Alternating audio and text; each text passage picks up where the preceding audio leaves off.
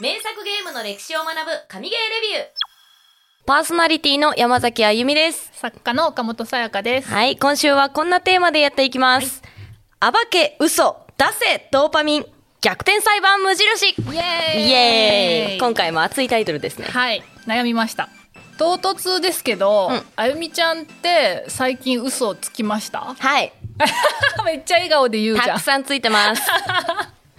まあでも安心してください。はいあゆみちゃんだけじゃないです。うん、でしょうねあ。の。ですねあのある研究によると人はいは誰でも1日200回の嘘をつくんだそうです、200回もつくんですか、あの自分で気づかないうちにね。実はみんな息をするように嘘をついているのに、うん最近こうね、うん。今の世の中ってこう嘘を暴くのに必死だと思いませんか？ああ、確かにある。SNS とかでさ。論破とか言いそうそうそうそう。論破がね 論破流行しちゃってるからね。そうそう。弾丸論破がね。あ、それのせいそうか。そうそう。せいっていうのもおかしい。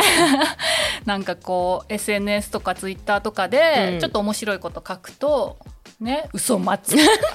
しょっちゅう言われて私なんて。嘘待つっていう。リストに入れられたりとかリストに入れられ。まあでも、うん。あのちょっと気持ちもまあ分からんではないっていうか嘘をついている人を暴いたり見抜いたりしたりすするのって、うん、なんかこう人より上に立ったようなさわかる。気がしちゃうっていうかさこう脳内物質が出るんだと思うんですよ。ドーパミンが。わかるでしょ？わかる。そういうとこあるよね？快感物質が出ちゃうみたいな。そう、それをこうね、うまくコントロールしていく時のこの快感みたいなのありますよね。うんうん。あるある。特に相手がこう悪ければ悪いほあそどうそうそうそう。悪役なら悪役なほどうん。嘘を見抜くと気持ちいいっていうのはこれは人間の差がだと思うんですけど、はい。なかなかこれ逆転裁判の話に行きませんよ。うん。ここで今私、あの嘘食いっていう漫画を読んでるんですけど、はい。これあのディレクターのコンさんにもおすすめされた名作でしてね。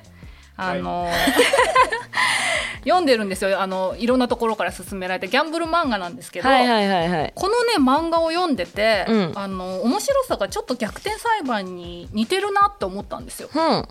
こうなんか主人公が嘘を見抜く時のに出るドーパミンというか、はいはいはい。あのこう主人公のまだらめバクっていう主人公がいるんですけど、はい。最後のこの決め台詞が「あんた嘘つきだね」っていうこのね嘘食い読んでる人の楽しみの半分ぐらいはやっぱりこの悪役の嘘を見抜いて、うん悪役がもうとんでもない変顔で、うん。あのそれまで余裕かましてたのがもうもものすごい顔面崩壊してダメになっていくみたいな、はいはいはいそこで「あんた嘘つきだね」っていう決め台詞が出てドーパミンがブシャッと出ると、え、かっこいい。まあ、そういう漫画なんですけど、あのーこういうものが好きなんですよ人はうん。あの嘘を見抜いて悪役を懲らしめるっていうのが。でそれ SNS でやっちゃうと大変なことになっちゃうから争いが生まれちゃいますから争いがね。生まれちゃうから、うん嘘を見抜きたいなら、うん嘘食いを読め読め。そして逆転裁判をやれそういうお話です今日ははいはいはいはいましたが。まあ確かにね、逆転裁判、嘘見抜くゲームですからね。うんうんそうなんですよ、はい。先週は逆転裁判シリーズの生みの親、はい。匠修さんについてさやかさんに熱く語ってもらいましたが、はい、そしてあゆみちゃんに DS とはい。逆転裁判の、えー、蘇る逆転を渡しましたよね、はい。こちら2001年の、えーゲームボーイアドバンス逆転裁判を移植して、うん。さらに完全新作の1話が追加されたものと。はい。どうです？担当直入にやってみて。面白かったです。でもこう、いつもやってるゲームとちょっと違う、なんかノベルゲームやってる感覚なんで、うん。またこう雰囲気が違うから、うんうん。でもあの、嘘見抜けた時の、うん。ああ、よかった、合ってたとか、うんうんうん意図してないところで、うん。こう、相手がクッてなった時に、おやおやってなった時の、うんうんうん。あれがすごいなんか、もうドキドキしました。気持ちよさがあるよね、はい。まあ、まず逆転裁判無印の冒頭ストーリーからちょっと説明してもらえますか、はい。弁護士になって3ヶ月目、新人弁護士の主人公、なるほど隆一。最初の仕事として任されたのはアパートでの殺人事件。その容疑者として逮捕されたのは主人公なるほど隆一の友人、やはり正志だった。はいなるほどくんと事件の陰にやっぱりやはりっこのねキャッチフレーズがつく。はいはいはい。やはりくんずっと出てくるんだけど、うん。まあ、これはチュートリアル的なねあ第1話で。そうね。そう突然裁判パートからあ裁判パートがこんな感じだよっていうのを知ることができる、あの第1話になってるんですけど、はい。早速の裁判パートどうでした？難しさはなくすぐ分かりました？難しくはなかったですね、うん。なんかやることは決まってるから、うん。こう証拠品からあのいろいろと把握して、うん。話の流れでこう一人がねあの目撃者というか、うんうん。が承認してくれるんで、うん。その承認証言か、うん。証言の矛盾点をこうついて、うんうん。待ったって。例のね。そう待ったってやるんですけど、あこう DS でやってると DS にこうんうん。うマイクがついてるから、うんうん。あのそこにねあの ボタンを押して、うん。あの待ったをかけろっていう指示が出てくるから、うん。ボタン押したんですよ。何も起こらなくて、うん。え？なんでだろうと思ったらこうマイクマークというかうんうん。喋、れって出てきたから待っ た待った。なかなか認識してくれなくて。一番認識してくれないのが遊んでたんだ。そう意義ありは絶対認識してくれなくて、うん。まあでも一回認識してくれたらその後からはもう全部認識してくれたんですけど、うん。最初56回ぐらい叫んでて。で DS に向かって「またまた!」って言ってたん意だ義あり意義ありってやってえなんで認識してくれないんだろうと思って。えでもこれ以外に意義ありできなくないかと思ったけど DS はそう。タッチ機能があったんですよ。そうなんですよそう。タッチで。でも声でもちゃんと一応できるようになってるんだよね、はいはいはい、謎のなんか親切機能がついてるんだよね。DS だったからなのか。そうそうそうそう。あれ楽しいですね、うん、そうでそのチュートリアルを終えていよいよ本編パートっていう感じなんだけど、次の話が逆転姉妹っていうあの重要なあのキャラが出てくるんですけど、はい。あの辛い出来事がね起こるあの殺人事件が起こるんですけども、はい。あらすじお願いできますか、はい。なるほどが所属する綾里法律事務所にて殺人事件が起こる。被害者はなるほどの上司であり師匠の綾里千尋。第一発見者は千尋の妹である綾里迷い。偶然隣にあるビジネスホテルにいた女性が迷いが殺したと言って警察官に電話をかけて迷いは逮捕される。はい先ほどあのかっこいいんだよねって言ってたそのなるほどくんの先輩の千尋さんがねあの殺されてしまうっていうまさかのですよ。そうなんですよ。辛い出来事が起こってその妹の迷いちゃんっていうのが容疑者として捕まってそれを、えー、と無実を証明するために、はいえーとなるほどくんが活躍するのが第2話っていう感じですね。いや大変でしたね。そうでまたこの迷いちゃんっていうのがあのすごい重要な役でして今後こう、なるほどくんとタッグを組んで相棒みたいな感じで一緒にやっていくんですけど、この輪で探偵パートが出てきますね。そうですね。どうでした探偵パートこう前回話したみたいにこう割と古典的なあの探して調べるみたいな感じうんうんうんのアドベンチャーだったと思うんですけど、あれがねいろんなところをこう行ったり来たりしながら、あの証言うん。と証拠を集めていくんですけど、うん。結構私難しかったですね。あ難しかった、うん。なんかさどこにあのその重要な要素があるのかちょっと分かりづらかったりとか。そうそうそうそう。ここん調べたな。ここのはしご調べたなみたいな。そうそうそうそう。でこれが何の関係があるんだろうとか、うんうんうんうん。なんかそういうところがえこれ関係あるのか？いやでもうんうん。覚えとかないとなと思うけど、えでもこれいつ使うんだろうみたいな証拠が結構あったりとか、うんうんうん。まあ、いらない証拠とかも結構あったりして。ある。でもね全部あの集め終わるまでは探偵パートは終わらないようになってるんだよね、そうだありがたいと思いました、うんうん。こういうのって大体途中で、ね、物語が進んじゃって、うん。あクソあそこでもっと証拠を見つけてればみたいなゲームオーバーがあると思ったんですよ。そうするとあの持ってないものが出てくると裁判パートで積んじゃう本当に積んじゃうから。そうそうそうだからもう一そう。回ゲームオーバーでうんうんうん。探偵パートからとかなるのかなと思ったら、そこは親切そう親切にちゃんと全部回収させてくれるから、そうでもなんかもう全部調べたのに次に進まないみたいな積み方は結構探偵パートであって。なるほど。そうそうそうなんかあれ？なんかここ何度も調べたんだけどなみたいなのあるようんね。ただこっち戻ってみたらあこっちだったかとかあって、どれだけ証拠を集めればいいんだろうそうなんですよね。でもこう手元に集まった証拠と証言で、うんこれで本当に勝てんのかってちょっと不安になったりはしましたね。うんうんうんうん確かに。うん。どれがを使うのかどれがあのなんていうのかな。探偵パートでなるほどくんたちがこう何も確証を持ってなくてそうそうそうそうそう何も謎は暴かれてなくて裁判パートで突きつけながら謎が明かされていくそうから。そうそうそうそうだから 結構無謀なんだよね。この人が犯人だって確かにわかるけど、うんでもこいつなはどうやって測はつくけどね。どうやってこれをねそうそうあの裁判で勝てばいいんだそう。それを不安を抱えながら証拠品も抱えながら裁判パートに向かうっていう感じだよね。はい。で本番の裁判パートっていうことなんですけど、うん。あの無事あれですか？あ第2話は。勝てましたね。勝てました。勝てました。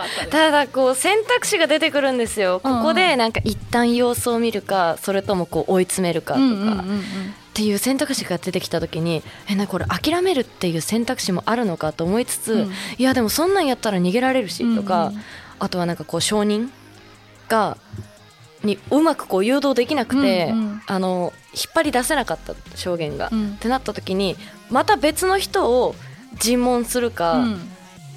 もともとこっちの人うん。もともといた人を尋問し続けるかみたいな選択肢が出てきて、うんうん。どっちが正解なんだろうと結思いながら。構迷うよね。そう、ん。迷うところが出てきて。あと体力ゲージもあるでしょ？ああ体力ゲージありましたね、あの間違った証拠品を突きつけるとボーンっつってこうね。あの裁判長に怒られるんだよね。そう。それ私あの一番最初のあのやはりくんのところでうん。体力ゲージボンボン削られあた、削られたでもまあ2話のそのうん。姉妹のやつ、うん。ではまあ大丈夫です。大丈夫です。ああじゃあ慣れましたね。慣れましたね。そう。でまあ裁判パートがまあメインというか面白いんですけど、うん。まあ、気持ちよさ冒頭でも話したこの嘘を見抜くっていうところにあると思うんですけど、うん。こう犯人が結構ダラダラ汗をかいたりとか慌て出すじゃないですか。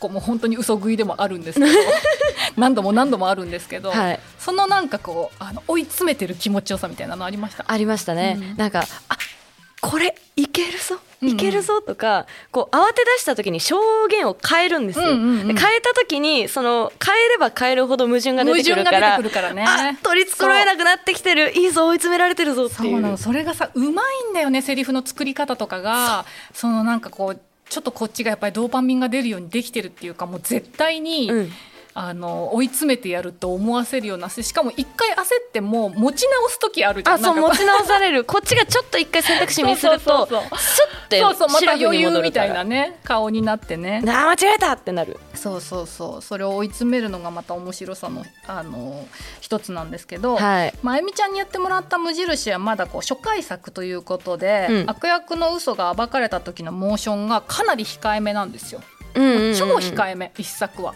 なんか普通にこううなだれるっていうそうそう感じです、ね、そう。あとまあ汗をちょっとかくとか、うんうんうん。ちょっと目を見開くとかっていう感じなんですけど、はい。やっぱりここがその一番受けたというかあの嘘を暴いた時の敵の慌てふためき方で出るドーパミンみたいなところを逆転裁判もこうなんか味を占めたのか、うん。どんどん激しくなっていくんですよ。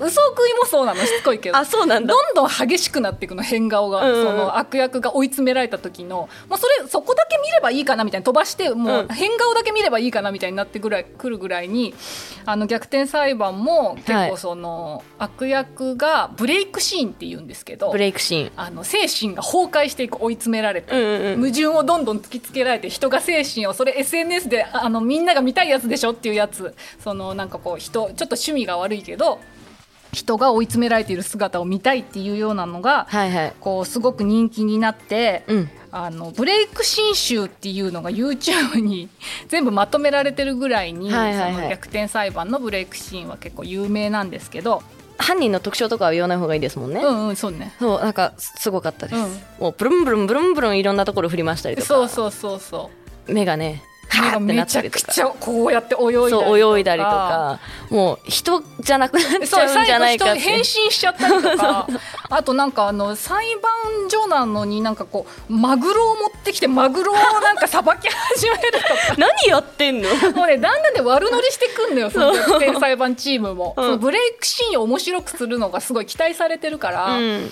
なんかあのなんていうのかな悪役がいかにそういうふうに取り乱して変な行動をするかっていうのをみんな見たいから、なんか魚さばき出したりとかね爆発したりとかとんでもないそうそうそうそうそう。だからあれここは法廷？法廷ではなかったかっていう。全然ねリアルではないからね。うん。そもそもあのそんなあの弁護士探偵みたいにあの証拠品集めとかしないからね確かに。ね。俺ネウロだなって思った顔芸って。犯人が。ネウロ読んだことあるネイルは知ってるけど読んだことないです。漫画って野上ネウロってあの暗殺教室とか。あれの人もネウロって推理物なんですよ、うん。で犯人がお前だってバレた瞬間もう人じゃなくなるんですよ。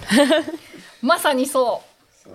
結構そういう漫画ってあるし結局なんかそのあの本当趣味悪いけど人ってそういう部分あるよねって感じ、あるあるあるある。なんか追い詰められて人がもう精神が壊れていく様を見たいみたいなさ、本性の姿みたいな。そうそうそうそうそう。漫画だとそこをよく出せてるな、うんうんうんうんわかるわかる。逆サイもねすごいよ。なんかなんかああははははみたいになってもね。最後はボボボボボボンって花火とか上がるとそう何をやってんだ笑っちゃっていううんだよねあれあそう思ったんですけど、その証言をこう一通り聞いて、うん。そのどこに矛盾点があるかっていうのをこっちが探すじゃないですか、うんうん。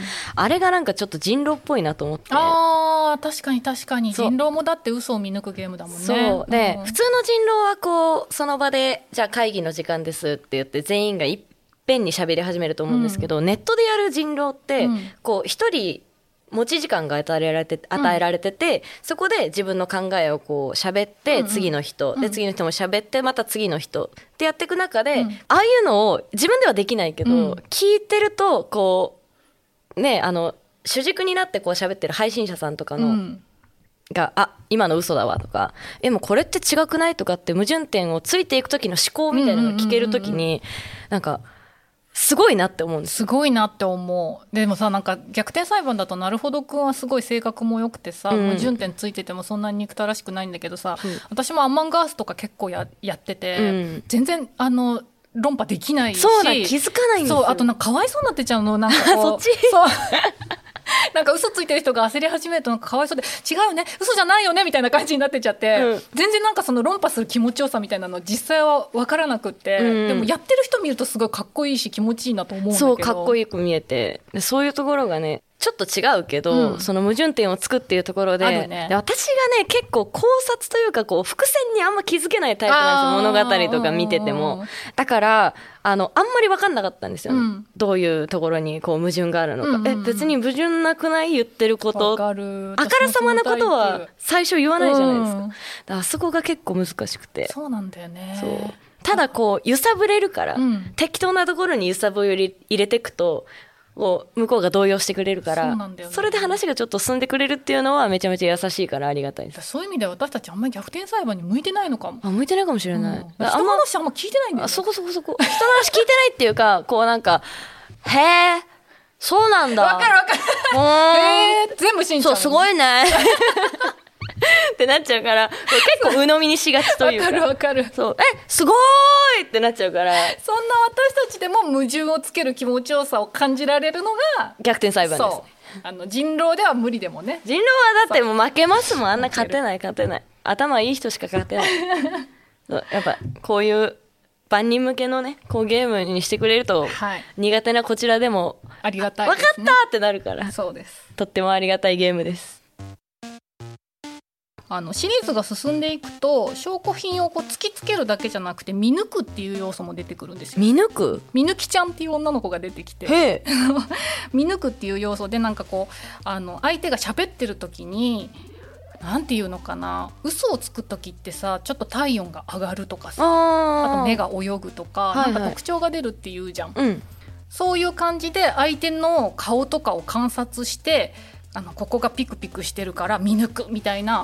システムも出て面白そう。そうそうそうあ、じゃあその辺なんか心理学みたいなところ使ってるってことそうですか？そうそうなんかそういう要素が逆転裁判の,、うんあの56とかちょっとあのスピンオフのシリーズとかにいろいろ出てくるのでへえ、それ面白そう。うん現実でも使ってますからね。そうそううそうそう私もたままに使いますね。嘘っぽいなとかっていう見抜くのそうそうそう。あ、この目の泳ぎ方嘘ついてるとか。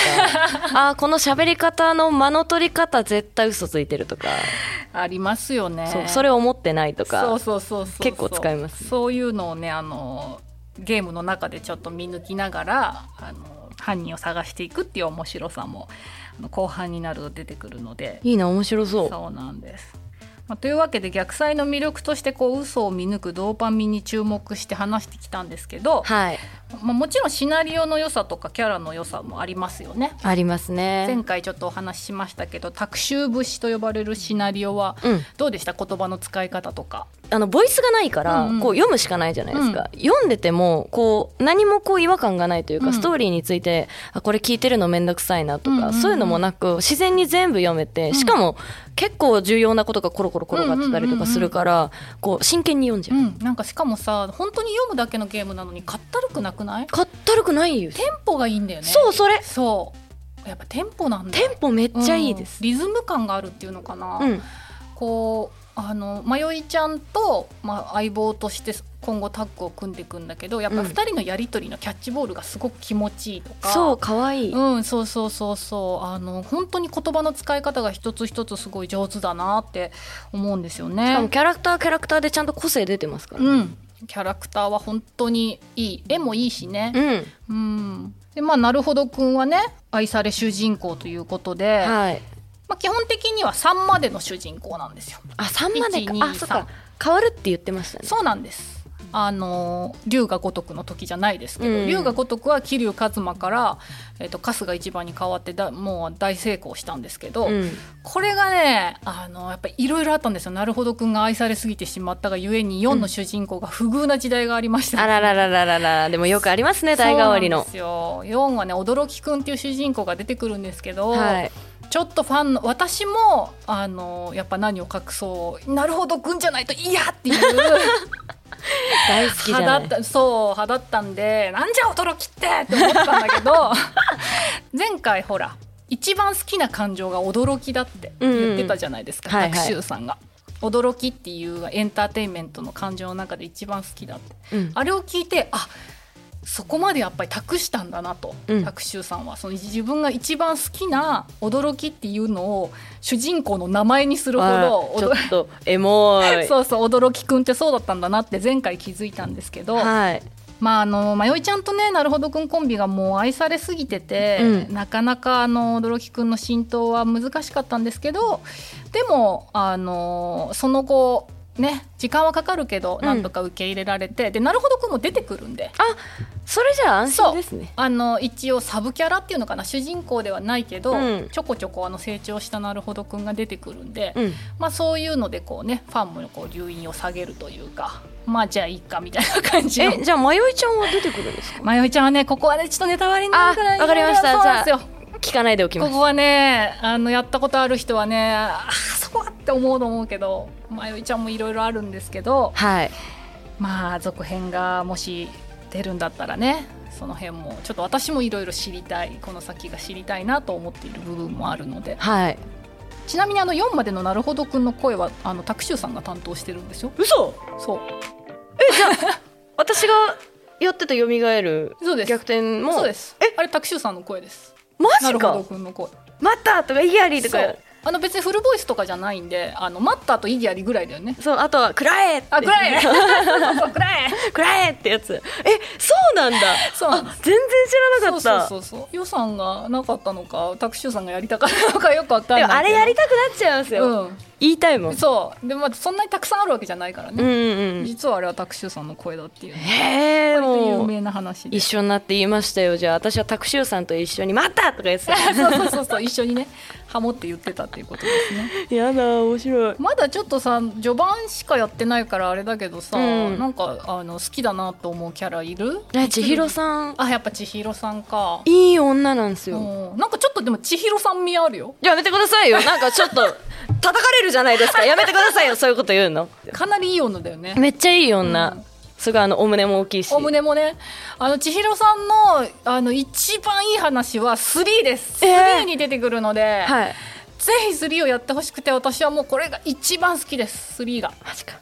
あの前回の名言ねうん男が泣く時は全てをどうじゃらってやつです。どうじゃだだぜってやつですね。だぜってやつですよ。だぜってやつです。そう。全てを終えた時だけだぜ。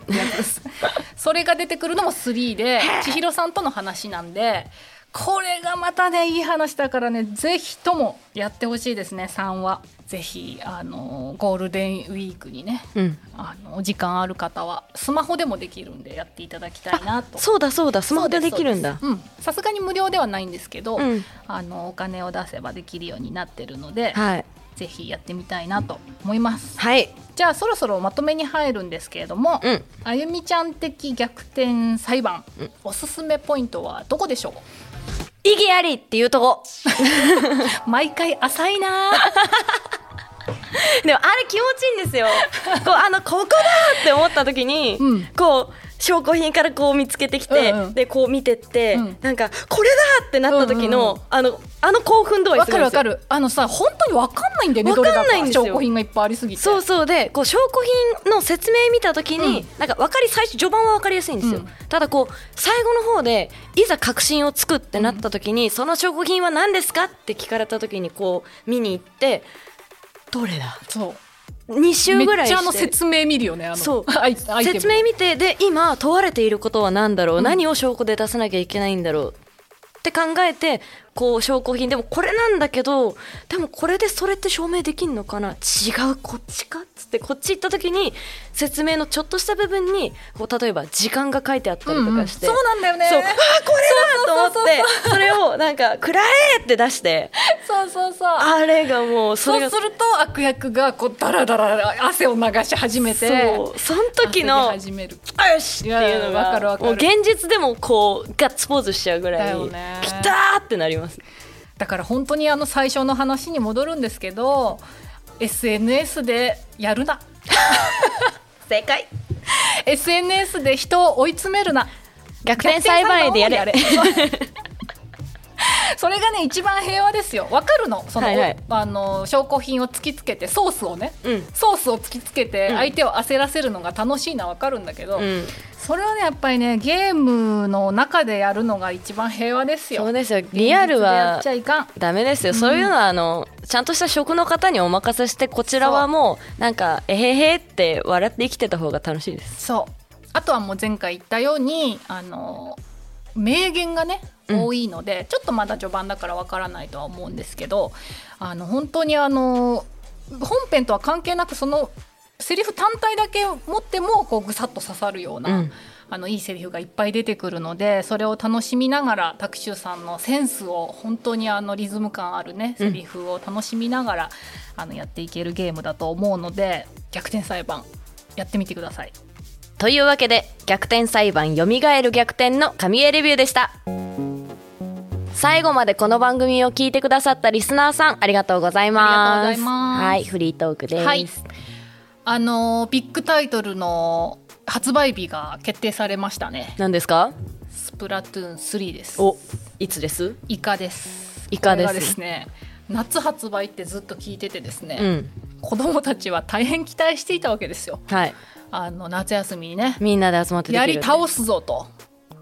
そしたら9月9日発売と。もうね、暴れまくってますね、うちの息子。だったら夏って言わないでほしいみたいなもう確かに。涙をとためて。確かに。だって夏休み終わってません？その終わってるよもちろん終わってますよね、なんか大学とかだったらまだギリギリ夏休みだと思うけど、小学生は無理ですね。ですよね、うん、わあかわいそう。だからねわざとじゃないかなと思って。え？その夏をなんか楽しまなくなるから子供が外に出て、あーなるほどね、うん夏休みに出しちゃうとちょっとなんかこう親御さんからもねゲームばっかりやっちゃうとかっていう意見が分かんないけど。いいじゃん。夏休みだからこそいっぱいゲームができるっていうのはありますよ。ね。今このご時世で外に出れるかどうかもわからないからね、うん。どうなるかもわかんないから夏に出てくれるかなと思ったんですけど、うん。秋じゃんっつって。9月は秋だ絶対秋だって言って。残暑はあるとはいえ。そう絶望してましたけど9月9日に発売が決まったそうです。まあ発売日が決まってよかったですね。そうね、うん。あのまた延期するんじゃないかとかって思ってた人もいると思うので、まあ決定したのでそれは良かったなっていう。まあ私そんなにあの全然イカやらないので、うん。あの子供のリアクションを見てるだけだったんですけどまたでも9月以降はなんかこうあのスプラトゥーンのイカ勢の人たちが盛り上がるんじゃないかなと思うので、うん。配信者とかもね。あれ見るのは好きですよ、うん。見るのは楽しいのでまた楽しみにしていきたいと思います。とりあえず発売日決定おめでとうござおめいまですとうございます。神ゲーレビューはビデオポッドキャストもやってます。最近は映像のクオリティがすごく上がりました。すごいです。すごいです はい。ポッドキャストでお聞きの方は番組概要欄のリンクから YouTube を開いてチャンネル登録をお願いします。またこのエピソードを聞いてのあなたの感想を Apple Podcast のレビューや YouTube のコメント欄 Twitter でハッシュタグ神ゲーレビューをつけての投稿をお待ちしています。Spotify でお聞きの方は番組フォローをフォローするだけで最新話が配信されると通知が来る。私たちはランキングに入る可能性が増える。ウィンウィンなので番組フォローをお忘れなく。次回はスイッチ版も発売された13騎兵防衛権を特集します。お楽しみに。お楽しみに。お相手は山崎あゆみと作家の岡本さやかでした